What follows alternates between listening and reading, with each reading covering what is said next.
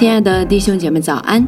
今天是六月十日，欢迎大家在每天早晨准时收听三百六十五杯咖啡。今天我们要分享的主题是如何制造福音新闻和如何使福音发生。一位中学生曾问道：“说你怎么能称两千年前的事为新闻呢？耶稣是历史了。”不是新闻，我们都知道那学生是错的，因为唯有死人才是历史。耶稣活在世上，并且积极参与。如果说所有的世界人物都是新闻，那么耶稣基督他更是。福音一词源自古老的英文 God 和 Spell，希腊原文是福音的意思。福音。不单是耶稣已做的事，也包括他将要做的事。使徒行传一章一节记载：“我已经做了全书，论到耶稣开头一切所行所教训的。耶稣已开始做这事，仍会继续做。他今天仍在制造新闻。两千年对他来说是没有分别的。太阳存在久远，但仍十分活跃。”圣经虽然古旧，但仍具有能力。如果电话本记载了所有正确的电话号码，我不会介意它是旧的，因为每当我用到某个电话号码，都能拨通电话。每当我打开圣经，我总能与坐在宝座上的神接触。福音就是神的话语。现代最伟大的思想家之一。是德国的哲学家康德，他说：“圣经的存在是人类所经历的最大祝福。只要它被传讲，便能得到真理。有些教会却花很多时间去尝试找出是谁著作了圣经，以及它是什么时候写成的，仿佛那是备受争议的问题。但与此同时，有千百万人却死于属灵的饥渴当中。”以致永远灭亡。有人把福音看为只是一个意念，只有字面上的意思，但当他因着圣灵的能力而得以宣讲出来，便产生能力。在适当的情况下，按照正确的方程式开始程序，便有些事情发生。假如你将耶稣的真理借着圣灵的能力向人宣讲。你便是采用神的方程式了，这个方程式能产生果效。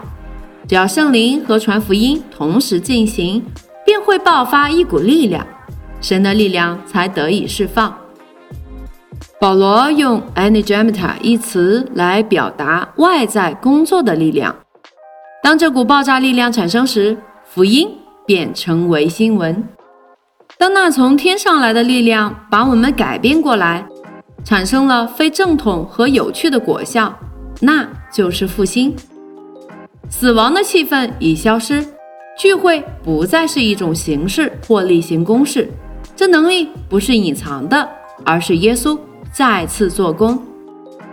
基督徒中有一个令人惊讶的事实，就是千百万人不断努力，仿佛耶稣只是必死的凡人，而不是耶稣基督。他们谈论他，好像他不在世上。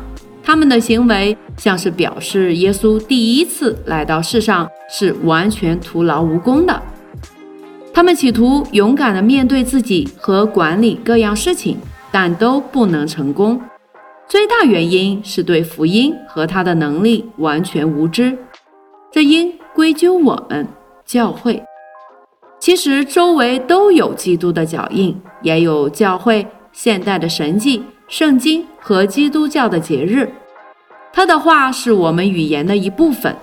因着他的降临，我们的文化、道德和原则得以成为最美好的。可惜人们像磨蹭着过日子，仿佛无所适从。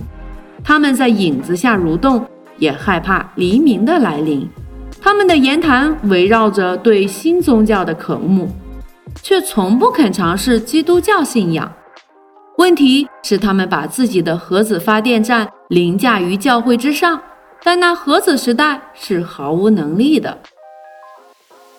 可是人们极之渴求真正的事物，很多人认为基督教不能产生作用，教会只是一个博物馆。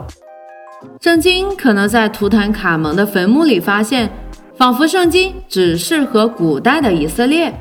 因此，我们必须在圣灵的能力下广传福音，便会有神迹奇事随着。